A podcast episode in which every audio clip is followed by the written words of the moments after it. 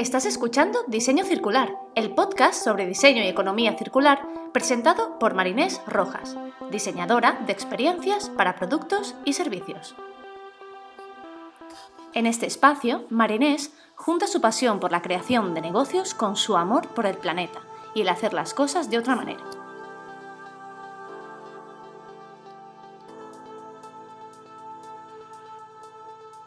Hola, hola, ¿qué tal? Bienvenidas y bienvenidos a un nuevo episodio de Diseño Circular. Ya son 35, que esto, bueno, se dice rápido, pero han sido muchos, muchos meses. Y, y nada, es un buen momento para tomar un descanso y cerrar la primera temporada del podcast. Han sido 10 meses increíbles de muchísima constancia, de muchos aprendizajes, oportunidades y conectar con personas increíbles que como tú estás detrás escuchando y haciendo que este proyecto sea posible. Este no es el fin, obviamente, simplemente es un hasta luego, es un momento de parar, de reflexionar y sobre todo de ver lo que hemos logrado juntos, hacia dónde queremos ir y cómo seguir haciendo un contenido de valor y calidad para que todos sigamos llevando la economía circular y el diseño circular a muchos más rincones. Seguiré publicando contenido a través de la cuenta de Instagram, arroba diseño circular, así que si todavía no la sigues, te recomiendo que la sigas para que no te pierdas ningún contenido. Aprovechando este momento de atención, si tienes un par de minutos, me harías un enorme favor si puedes contestar a una encuesta que te voy a dejar en la descripción del podcast. En momentos tan vitales y necesarios como los que estamos experimentando, es fundamental que entre todas pongamos nuestro granito de arena y creemos el cambio que tanto necesitamos. Hoy en el cierre de la temporada te traigo un tema que nos afecta a todos. Para el cierre de esta temporada te voy a hablar sobre cómo podemos aplicar los principios de la economía circular en una industria tan contaminante y tan extendida como es la textil. Pero ¿cuál es el problema con esta industria? ¿Por qué es tan contaminante? Actualmente la industria textil sigue un modelo lineal. Se produce, se transporta, se usa y se tira. Así una y otra vez. Ya sabemos que esto es un modelo que es cero sostenible. Se extraen grandes cantidades de recursos no renovables para producir ropa que a menudo solo se usa durante un periodo muy corto de tiempo y que luego esta ropa y estos materiales no vuelven a la cadena, por tanto no se puede recuperar este valor perdiendo toda la inversión.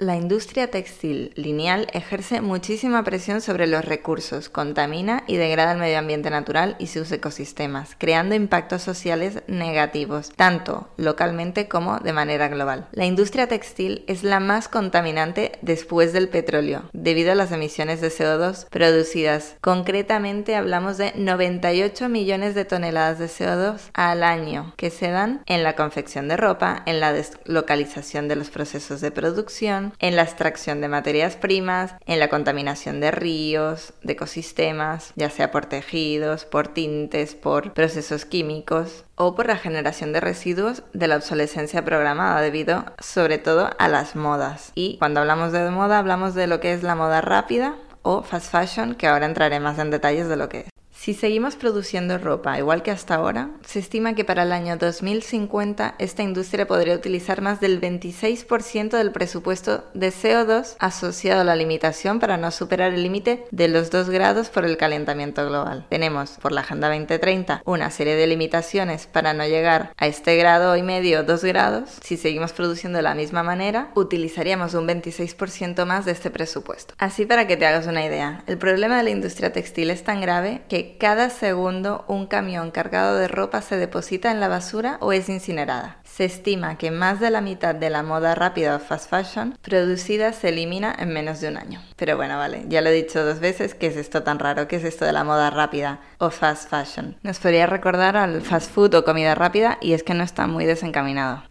La moda rápida o fast fashion es un término utilizado por cadenas de moda para referirse a diseños que salen rápidamente de la pasarela para así capturar tendencias de moda actuales. Una segunda definición que es mucho más crítica y mucho más real, añade que la moda rápida no solo hace que se pase rápidamente la pasarela a la tienda y al consumidor, sino también a la basura. El objetivo de este tipo de moda rápida se traduce en materiales y diseños de baja calidad para así poder ofrecer precios bajos y permitir que el consumidor mainstream, el de la media, pueda comprar estilos de ropa actual a un precio más bajo. Las marcas de moda rápida no crean prendas para que duren, ya que lo que les interesa es que el consumidor compre cada vez más, cambie de prenda constantemente y las use cada vez menos. Es un modelo completamente lineal de usar y tirar. Y si además añadimos cantidad, pues entonces tenemos una cantidad de residuos que aumenta exponencialmente. Esta filosofía de la fabricación rápida a un precio asequible es utilizada por grandes cadenas de modas como H&M, Zara, C&A, Primark. Primark es una de las grandes en esto.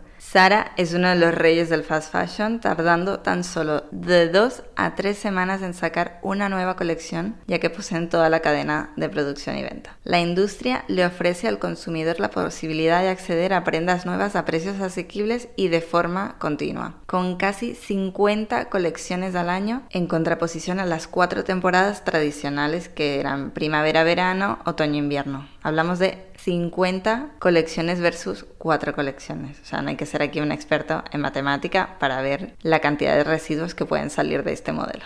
Y es que ya no solo se trata de la oferta de prendas, sino del nuevo consumo. Todo cambia a la misma velocidad con la que cambian los gustos de los consumidores. Esta tendencia consumista ha hecho que el promedio de uso de una prenda nueva sea de solo 7 veces. 7 veces, esto es una locura, antes de ser desechada. Y esto no solo se puede ver en ropa. Si aquí ampliamos un poco las miras y vemos que esto es un sistema, vemos que este tipo de consumo y este tipo de comportamiento está en la ropa, en la comida, en las relaciones. Si nos paramos a pensar, por ejemplo, en apps como Tinder, vamos de next, next y lo queremos todo. Queremos todas las experiencias, queremos vivir todos esos momentos, pero de a poco para así poder abarcar más cantidad. Ya no buscamos calidad, buscamos cantidad. Bueno, aquí fin del inciso, fin de, de esta reflexión que a mí me gusta irme por las ramas. Pero para que veáis que esto es algo que va más allá, no es solo industria textil y solo se queda aquí, va mucho más allá.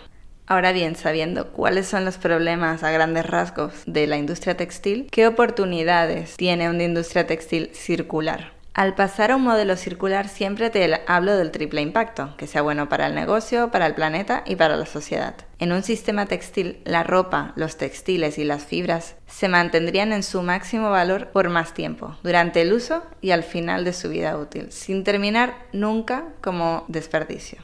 En el caso de la industria textil, pasar a un sistema circular puede desbloquear una oportunidad económica de 560 mil millones de dólares. Si quieres más datos como este, te voy a dejar el link a un informe realizado por la Fundación Ellen MacArthur en la descripción del podcast. Además de la gran oportunidad económica, aparecerían nuevos modelos de negocio que aumentan el uso de la ropa. Hay un problema y es que la ropa se está desechando muy rápido y por tanto este valor no se recupera. Así que hay que buscar mecanismos para que esta ropa se mantenga con vida muchísimo más tiempo. En un modelo circular hablamos de materiales seguros y renovables. El otro día veía unas camisetas hechas de leche. Y también en un modelo circular aparecen soluciones para que la ropa usada se convierta en nueva. Ya sabemos cuáles son los problemas de esta industria y cómo un modelo circular puede generar nuevas oportunidades. Ahora vamos a entrar en detalle de cuáles son las características que tiene que tener esta industria textil circular. La primera es producir y proporcionar acceso a ropa de calidad y asequible. Aquí hay una palabra clave que es acceso. Ya que no hablamos del poseer, el consumidor, las personas no quieren poseer algo, lo que quieren es satisfacer una necesidad, quieren acceder a algo que les ayude a resolver ese problema. En este modelo circular, todo el mundo tiene acceso a la ropa que necesita cuando la necesita. Los nuevos modelos de negocio le dan a los clientes más flexibilidad sobre la ropa que les gustaría usar, ofreciendo acceso a prendas que a lo mejor, siguiendo un modelo tradicional, pues no se podrían permitir. Las prendas se diseñan y producen para que tengan la máxima calidad, sean duraderas, funcionales, flexibles, es decir, que a lo mejor pues puedan permitir personalización en algunas partes. Cuando hablamos de acceso también hablamos de crear nuevos modelos de negocio que permitan, que ayuden a cambiar la percepción de la ropa de un artículo desechable a un producto duradero. Dentro de las oportunidades existen, por ejemplo, servicios de suscripción, alquiler de ropa, intercambio entre personas. Si, por ejemplo, hablamos de alquiler, se puede proporcionar a los clientes acceso a una variedad de ropa y al mismo tiempo disminuir la demanda de producción de ropa nueva. Por cada prenda que dejaríamos de comprar, se ahorrarían aproximadamente 5.000 litros de agua y 35 kilogramos de CO2. En un modelo de alquiler se ofrece a corto plazo una propuesta de valor muy, muy fuerte especialmente cuando se tienen en cuenta las necesidades que hablamos al principio de los consumidores, que son unas necesidades cambiantes. En un modelo de alquiler podemos satisfacer la necesidad de el uso a corto plazo, los requisitos prácticos o preferencias de moda. Si quieres ir cambiando constantemente, puedes hacerlo sin llegar a desechar esa prenda. Por tanto, sigue en el círculo dando valor a otras personas, a otros usuarios y en otros puntos de la cadena. Dentro de este modelo hay varios ejemplos. Hay una marca española que se llama Ecodicta que ofrece un servicio de suscripción de ropa. Tiene tres precios y tú decides, dependiendo de la cantidad de prendas que quieras, pagas una cuota u otra. Cuando ya dejas de usar esas prendas, las devuelves y accedes a otras. Cuando ya no quieres usar el servicio, puedes dejarlo sin permanencia ninguna. Siguiendo esta misma línea de alquiler y de suscripción, hay una empresa holandesa que se llama Mood Jeans que alquilan tejanos, vaqueros, jeans, como le llaméis en vuestro país. Vaya, los pantalones estos que son azules. los puedes alquilar pagando una cuota mensual, los alquilas durante un año y cuando acaba este periodo puedes decidir si te los quedas, los devuelves y los cambias por otros. Hay diferentes modelos. Hay otro ejemplo, otra empresa que también lo está haciendo muy bien, que se llama Circos, que es de ropa para bebé y ropa de maternidad. También es una empresa holandesa y el modelo es exactamente el mismo. Hay una serie de packs que van por número de prendas en función del número de prendas que quieras, pagas una cuota mensual y cuando acaba este mes devuelves esas prendas y te dan otras o dejas el servicio. En el caso de la ropa de bebé es muy evidente que es un gasto increíble el comprar mucha ropa que a veces ni se la llegan a poner, sobre todo por un tema de tallas. La segunda característica que tiene una industria textil circular es que se maximiza el valor de la prenda durante y después del uso. La ropa se usa más a menudo, lo que permite que su valor se aproveche al máximo. Cuando me refiero a durante es cuidándola, reparándola, renovándola. Y una vez la, ropa llega al final de su vida útil y ya no se puede usar más, se recicla en nuevas prendas, permitiendo así recuperar el valor de la materia en diferentes partes. A medida que aumenta la calidad y durabilidad promedio de la ropa en el mercado, también lo hará la oportunidad de capturar este valor a través de nuevos modelos de negocio ya sea lavándola, por ejemplo, nuevas prácticas de lavado, lavarla menos veces, lavarla en frío, lavarla, por ejemplo, con jabón líquido y no en polvo, ya que genera menos fricción y por tanto se tiran al medio ambiente menos microplásticos, nuevos modelos de almacenaje, de reparación, de recuperación, de renovación, de personalización y de reciclado, que normalmente es la última R, la que siempre queda para el final, porque es la última de las opciones. La durabilidad es súper importante y no solo es un producto que compra el usuario, sino si es un producto que ofrece una empresa al que a la que da acceso, como en el caso anterior de alquiler de ropa. Mientras más duradera sea esa ropa, tú como empresa menos mantenimiento vas a tener que hacer. Por tanto, te interesa que la calidad que ofreces sea la máxima. Para recuperar el valor de los materiales es importante que se alineen los procesos de diseño con los procesos de reciclaje que estén disponibles. No en todos los países hay lo mismo, por tanto todo, todo esto se tiene que tener en cuenta. Hay una empresa de jeans, creo que los jeans es algo que lo están poniendo muy en valor, el tema de la economía circular. Hay una empresa de jeans que se llama Nudie Jeans, Nudie Jeans. Os dejaré links a todos estos ejemplos en la descripción del podcast, ¿vale?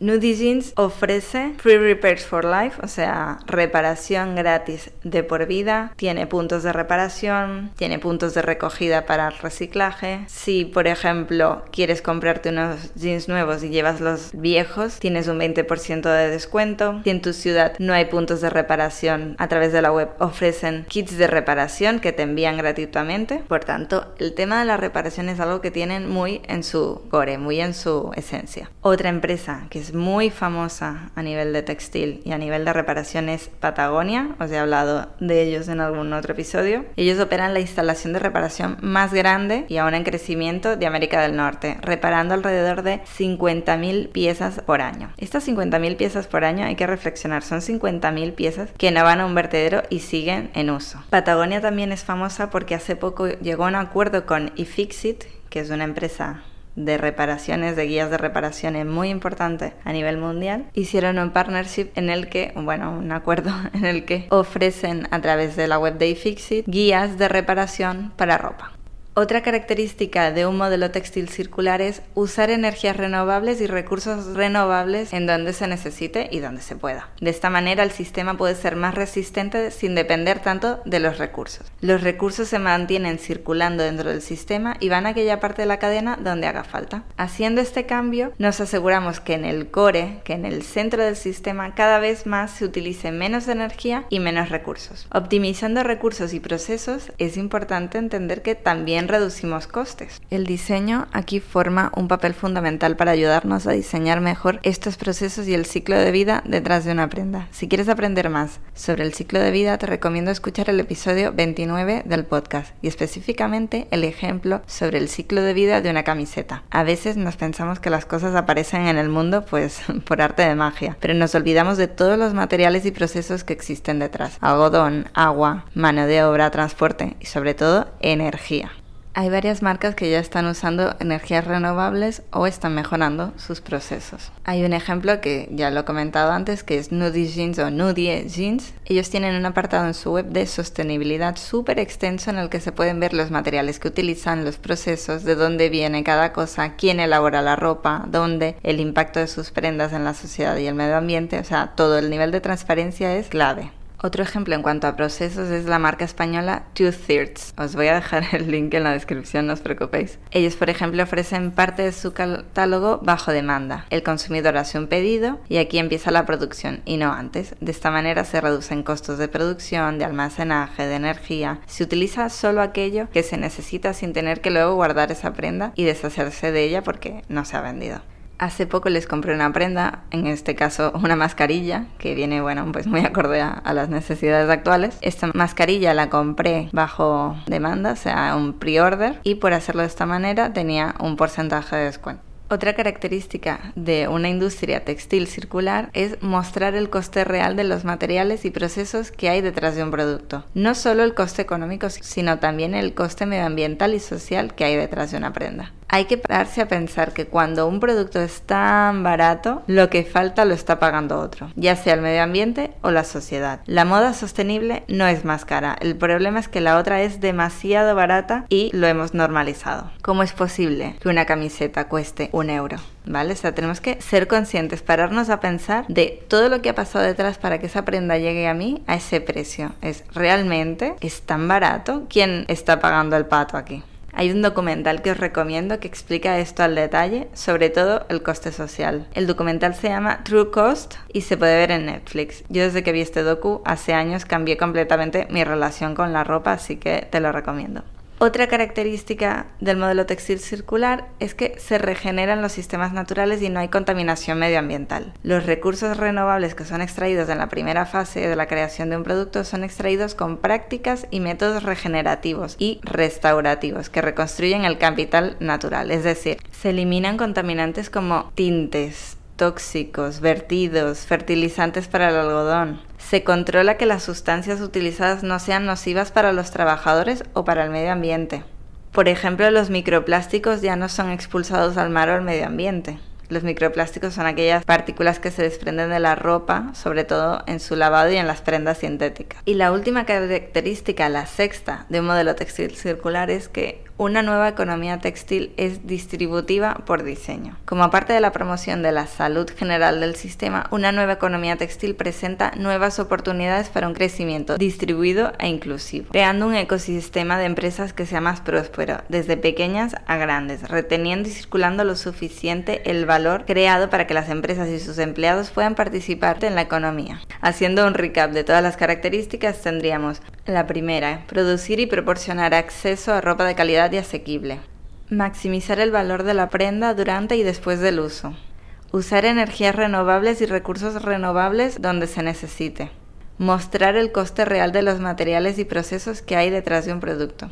Regenerar los sistemas naturales y no generar contaminación medioambiental. Y la última característica, distribuir el valor por diseño. Me gustaría hacer hincapié en que para convertir nuestros modelos a uno circular no todo debe recaer en la organización o en la industria. Nosotros como consumidores tenemos muchísimo poder decidiendo a qué marca apoyamos y sobre todo en cómo consumimos. Tenemos que ser conscientes de nuestras acciones, consumir de manera más responsable y pensar en alternativas a lo de siempre. En la descripción del podcast te dejo una guía que ha elaborado Greenpeace sobre un consumo más responsable en cuanto a la moda y nuestra relación con la ropa. Los textiles y la ropa son una parte fundamental de nuestra vida cotidiana y un sector muy importante en la economía global. Es un punto para empezar a generar cambio. Todos usamos ropa y seguramente mientras me escuchas pues llevas algo puesto, espero, espero que sí. Hay un sinfín de oportunidades para aplicar los principios de la economía circular en la industria de la moda. Ya no hay excusas para ser parte del cambio.